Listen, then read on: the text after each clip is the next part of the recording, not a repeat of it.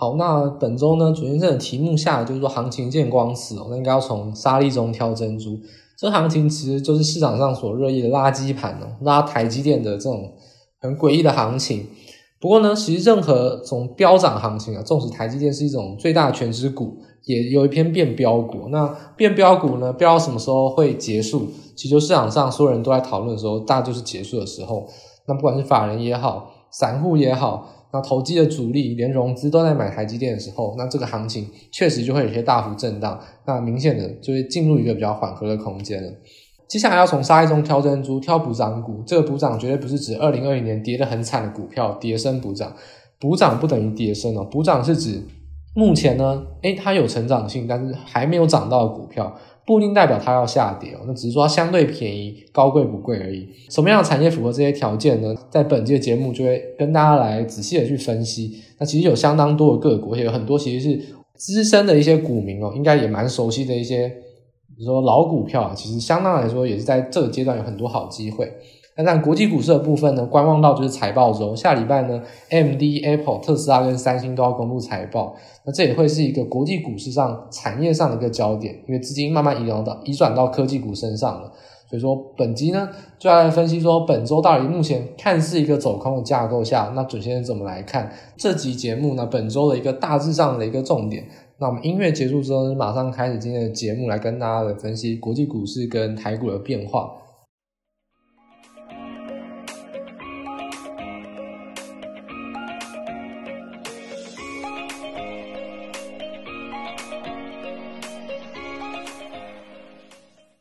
那本周呢，主先怎么说？一样从就是美股跟国际股市先开始说起，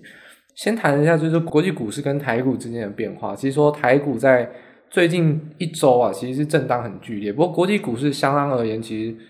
表现就跟我们预期的其实是蛮类似的，就是沿着十日线去震荡走高，其实相对而言是很稳定的一个格局哦。那无论说是呃道琼工业指数或是纳斯达克指数，那当然费城半导体就跟台股就相当联动了，因为大家知道台积电的 ADR 其实是费城半导体的重大权值股，所以当然费城半导体的走势就会跟台股一样，就是有上冲下洗的表现。不过整体一个我们说。看一个股本比较大，就是比较大的一个市场指数的话，其实道琼跟纳斯达克都还是蛮维持的一个很稳定上扬的一个格局哦。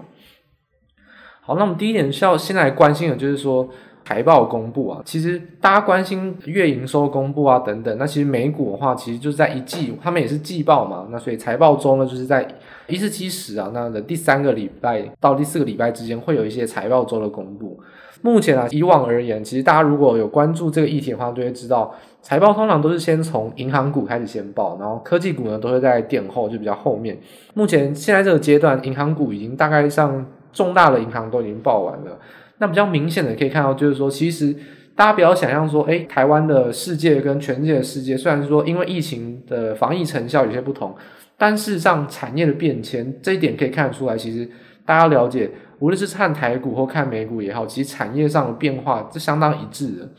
就从银行股来看，其实美国的银行股也非常的惨哦，因为银行股其实到目前为止也都并不是美股的一个主流，都还是都还是一个比较跌升的一个状况。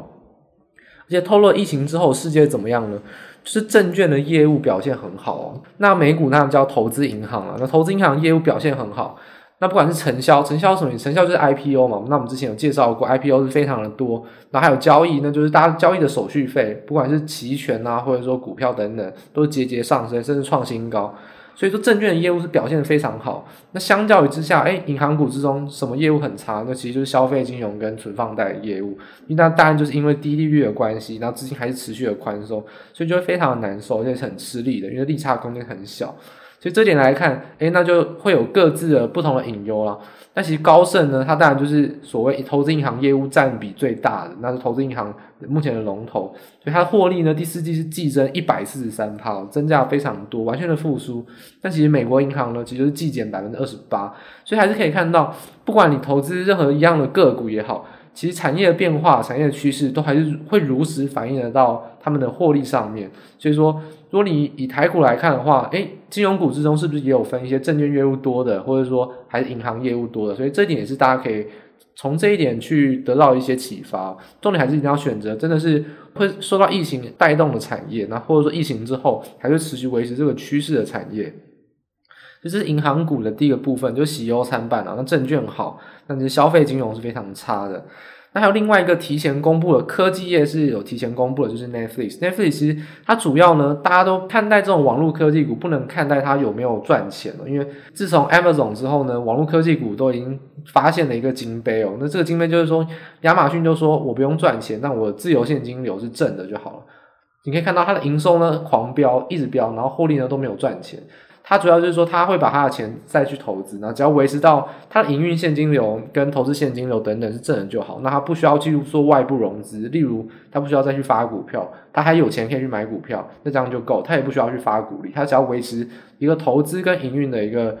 平衡就好了。所以说，亚马逊就会成长非常快。那这样网络科技股都是打这个号召，因为网络科技股一开始都不容易赚钱嘛，那不容易赚钱，财报就很容易难看。那大家都学着亚马逊，都用这一招来。呃，也不能说欺骗投资人，就是说来说服投资人。所以说，Netflix 可以看到它的营运呢是相当好的，因为它的订阅数大幅成长，而且还是乐观看待二零二一年有可能他们的自由现金流要转正。所以说，这也是网络科技股在疫情之下持续受惠哦，而且已经又有一档新的科技股，很有可能未来会走亚马逊这个模式，就是持续的壮大，变成一个新的巨头也是说不定。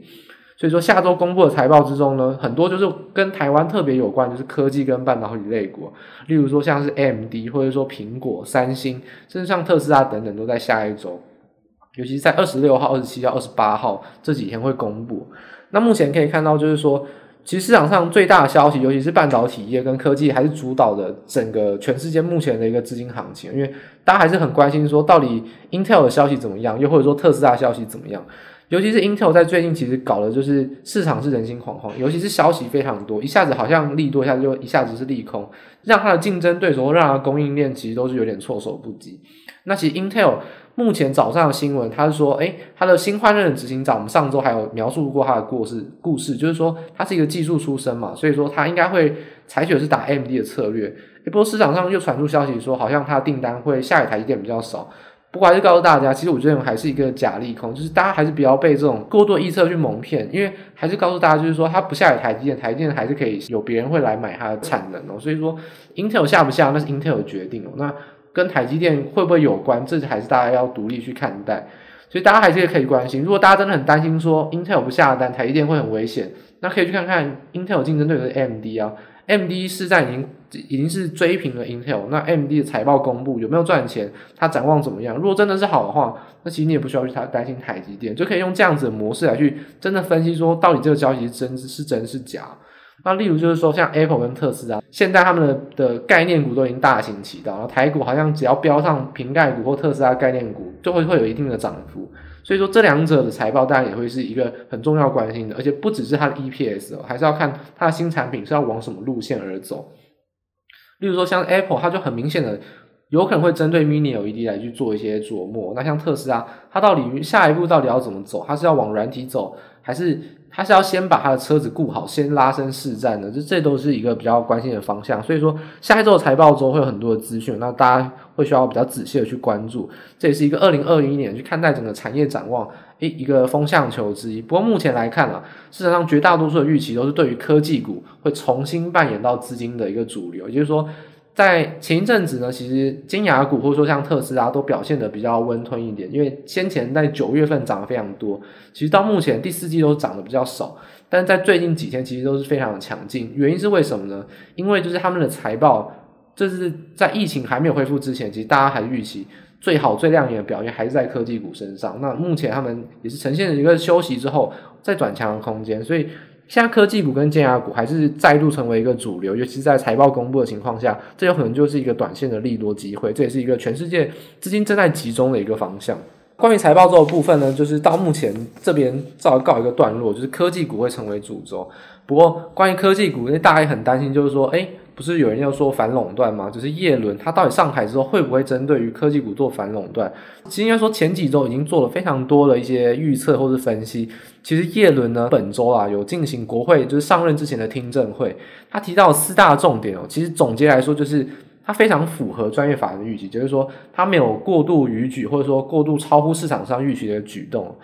那因为为什么呢？就是说政权轮替，大家很总是很担心说政就是政策上会有一些大幅的改变，更尤其是说前一任总统是川普，我们川普把任何动作都做到很极致，例如说打中贸易战呢，就是打得非常非常的用力，对于资金行情呢就放得非常非常宽松，他都是用很极端的一个手段来对他的经济政策做一个执行，所以说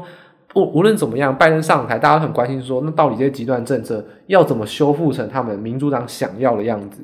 那这个过程呢，就会是很重要的。那耶伦听证会呢，其实公布了四大的一个政策主轴，其实就很明显的看到，就是说，它对市场上的稳定是有非常大的帮助，也就是说，成为一个缓步去改变的一个方向，它不会去急于去改变哦。而且它还释出了短线上资金的一个利多，所以说美元指数还是再度的压回，那风险金资产又再度的走高，整体行情还是又在持续的乐观下去，因为。看到四大政策之中，哪些是对于目前行情上有利多的一个贡献呢？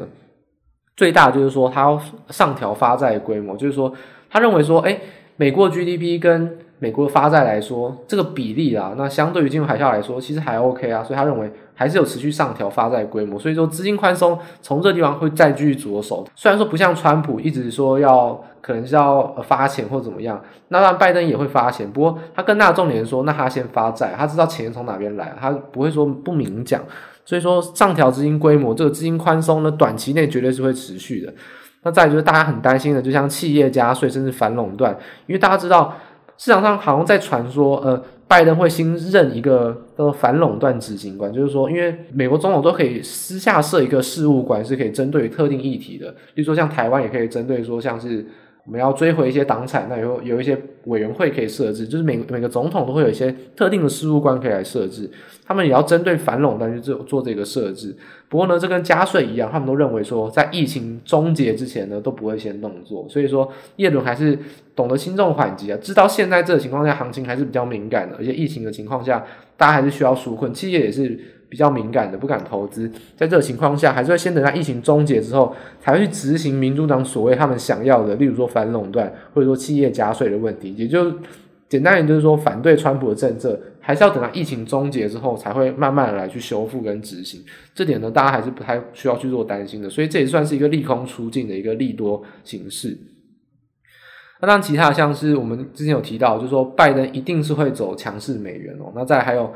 呃，像是重新加入巴黎气候合约，例如说重新加入的 WHO 等等，那这个当然都是对于经济上来说，呃，影响没有这么大。不过整体来说，就是跟大致上我们原先预期的都差不多。这也是国外投资银行华尔街预期的也差不多。所以整个行情为什么可以守得很稳，而且慢慢的涨了？其实就是因为行情的稳定性，因为稳定就是最大的利多。那叶伦听证会其实是贡献了至少政策转移上大家很担忧的一些变化，其实在这目前这个时间点都被消除了。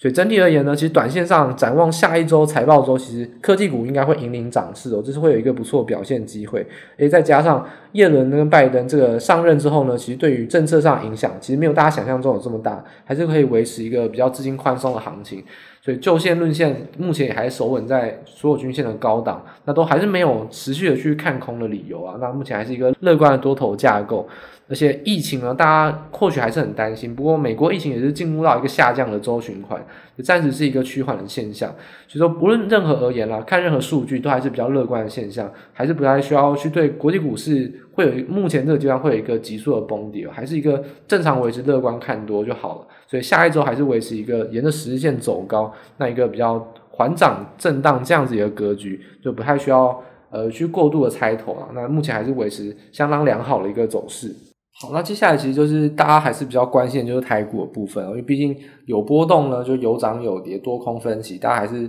会比较想关注说，到底这方面我们会怎么来看接下来台股的走势哦。今天的标题就是下说行情见光死，从沙粒中挑珍珠。其实这个标题就是针对于台股而下。那我们说行情见光死什么意思呢？其实这行情的见光死就针对说。每一次每一次台股都会有一说有一个种风潮啊，例如说像二零二零年，我们上次年底不是有下一个结尾嘛？我们说二零二零年有三大风潮，第一个是防疫类股，诶，再来呢轮动到了什么类股呢？再轮到还有像是例如说航运类股啊，或者说像是其他等等，我们说任何有曾经炒作过的风潮，或者像低压股等等，都是一波风潮了。那我们说这股风潮之后呢，其实他们总体来看。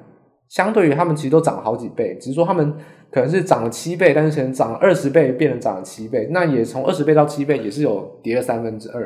所以说这个风潮之下呢，其实你要不要去审慎的去追高，那其实就是一个很大的风险。但无论而言，这些风潮一定代表说他们还是有实质成长动能是没有错的。所以每次行情呢一到见光死，就是说什么是见光死，就是说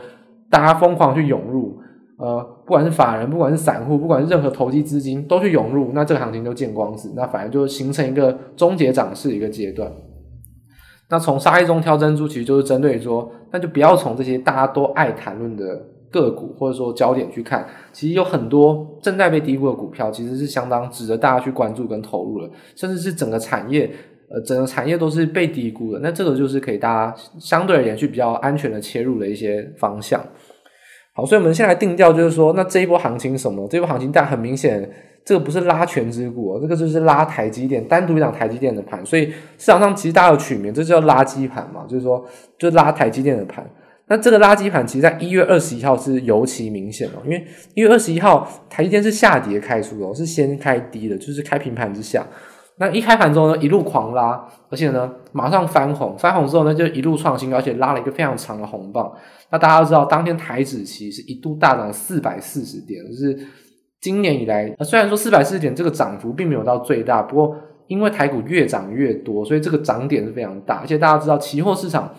它并不是看涨跌，期货市场一点就是就是五十元或两百元，所以这个涨跌幅可能一天就可以让这个杠杆是二十一倍哦，一天就可以让。好，很多人嘎空的人就是被嘎空出场是有可能的，所以大家知道台指期涨四百四十点是非常非常呃具有风险的一件事情，因为代表期货市场上非常多人是死得很惨的，所以说这个情况下就严重影响到整个盘势的架构。所以当天盘中了嘛，诶马上出现一些尖头反转之后呢，就尾盘呢就持续的拉高。这个拉高的人当然很好奇说，诶当天好像已经行情一个终结，怎么谁还有力量可以把台电去撑盘拉到相对高点呢？尤其台股还收下一个长红棒，那结果呢？大家盘后数据一看，那外资跟投信当天是联手大卖超台积电哦，大概卖超的是呃没有记错的话，大概是两万张到三万张，就是都是卖超联手的大卖超。而且呢，当天更重要关键呢，法人卖超，那我们相对人就可以判断说，哎，可能就是内资散户在买超。当天还是融资大增两千六百九十二张，那如果我们换算用六百六十元去换算的话，那就等同于。当天资增的所有金额几乎都集中在台积电身上，其他所有个股其实是资减的，融资是减的，等于说台积电一档个股跟所有市场就是对着干，就是涨得不一样，一家抵全部，那这就是非常不妙行为，这就是行情见光死的。那还有很多类似的，就像我们之前谈到的，货柜海运在某一天呢，成交比重来到二十五趴，那也是一种行情见光死，就是所有人都集中在那边，那后续到目前的走势，货航运也是有一波很大的修正，所以目前来看。这个行情大概会终结，就是所谓的拉全值股也好，拉垃圾盘也好，其实行情大致上是会终结的。那终结会用什么方法终结呢？其实我觉得终结方法还是会相当缓和，不会像是货柜航运股那样子，就是一路的去狂杀。那台积电呢，后续应该会呈现一个震荡，不会持续的去往下探索。那第一个原因就是因为。台积电在现在这个水位，它其实没并没有天天涨停板，它还是一个全值股，所以它涨幅相对而言，虽然我们说涨幅很夸张，不过还是远比那些飙涨的过个股来说，其实还是相对安稳很多。那再就是说，Intel 帮大忙，Intel 我们刚才呃国际股市分析有分析到，它放了一些消息，那市场上就用这个假利空来去下杀台积电，所以其实一月二十号、二十二号礼拜五的时候，很明显的你可以看到资金是有一个轮动的，就台积电杀是杀。但是呢，其实中小型个股是表现非常好，而且这个中小型个股不是之前我们谈到的，像是封测或车用的续强，很多补强的个股是在这个现阶段这个产业，诶慢慢的就被发现了，就等于说法人在这个现在这个阶段，慢慢去找到一些呃相对比较安稳、比较低的一些个股去抢先布局哦。那未来可能到封关前，甚至到封关后，都还有持续去。往上去拉高的行情，毕竟成长股的趋势不会这么快去改变。那只要在它在相对低的一个位阶，反而就会有持续陆续布局的一个可能性。所以说，一月二十二号这个盘中呢，已经很明显感觉到资金是有健康的轮动。我觉得这对股市是好事的。纵使说今天下跌，纵使说台指期下跌，那其实我觉得无论怎么样，对后市来看都是好的。那现在这个下跌其实并不是一个大家太需要去过做担忧的一个原因。好，那我们看待就是说，既然我们说要从呃沙粒中挑珍珠，那就是要挑补涨股嘛，那就要挑一些没有没有呃，应该说第四季还没有被发现的个股。其实就谈到，就是说补涨股不等于跌升股，因为跌升的股票多的是哦。那跌升股票可能它真的就差，例如说像金融股，到目前为止就是真的是一路的去破底。那这情况下要说要去补涨，就可能会有点牵强。那你要精挑细选，就是说这个补涨股当然是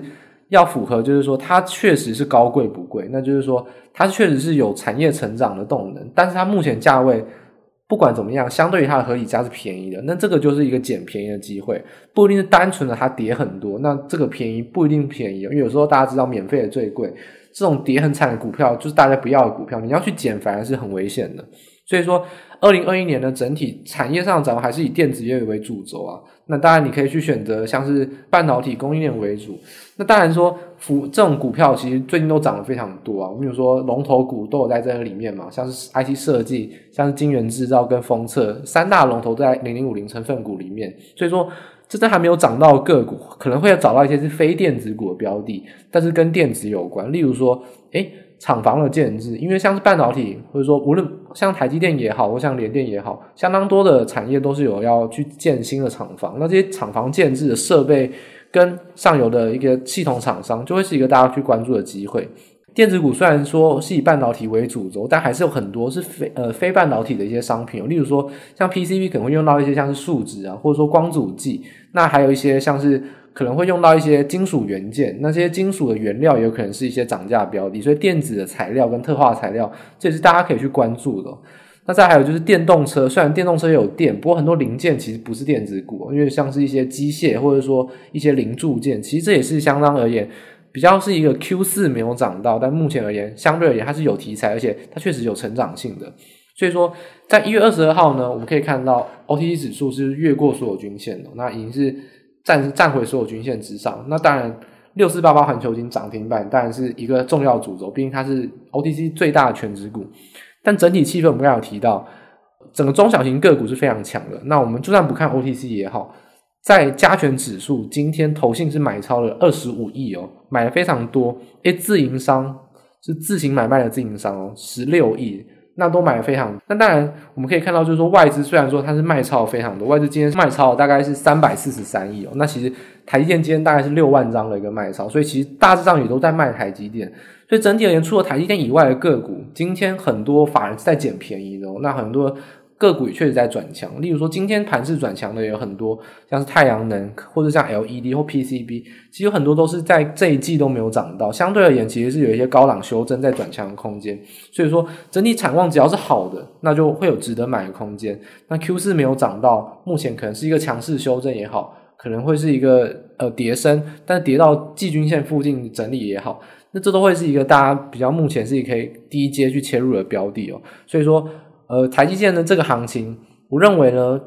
大致上就会是终结了。那只是说后续台积电还是会继续创高，因为台积电毕竟它的好是全世界认可的好。那它的涨也没有涨到像之前低压股或者说像是防疫类股这么夸张，所以说它的行情终结当然也不会影响整个盘势这么剧烈。不过整体而言，资金还是会慢慢移转到中小型个股，这个健康的轮动涨势，我认为还是支撑台股持续去往上创高一个关键哦。就是说未来只要在周一的时候呢，诶有守住五日均线的话，那我认为接下来就会依靠一些台积电以外的个股去拉升。那大家也不用认为说，诶拉中小型个股，那指数不会涨，因为除了台积电以外，还是有很多全值股，例如说像是鸿海、像联电、日月光，其实这些都是法人目前还持续在买超的。所以说，不管是指数，不管是中小型个股，我认为现在这个行情还是一个诶有低阶去布局的一个好机会，还是整体而言是一个乐观看多的。所以这点还是大家呃不太需要去就是多做担心啊。就台积电影响是会影响，不过我认为行情还是持续的在转为一个健康跟正常的架构。所以说下一周的话，呃选股跟操作方面的话，会建议大家选股呢，其实就选刚才我们提到的 Q 四没有涨到，但是现在呢展望很好的个股，像是 PCB、LED、绿能或者说电子上游一些材料设备。如果是跌破五日线的话，那大家可能还是要需要空手，等一下下一步的支撑，因为有可能台电真的是杀的太凶，那可能盘势上还是会影响到。但是我认为，只要收完五日线的话，其实这还是切入中小型个股相当好的一个布局机会。那这点给大家做参考。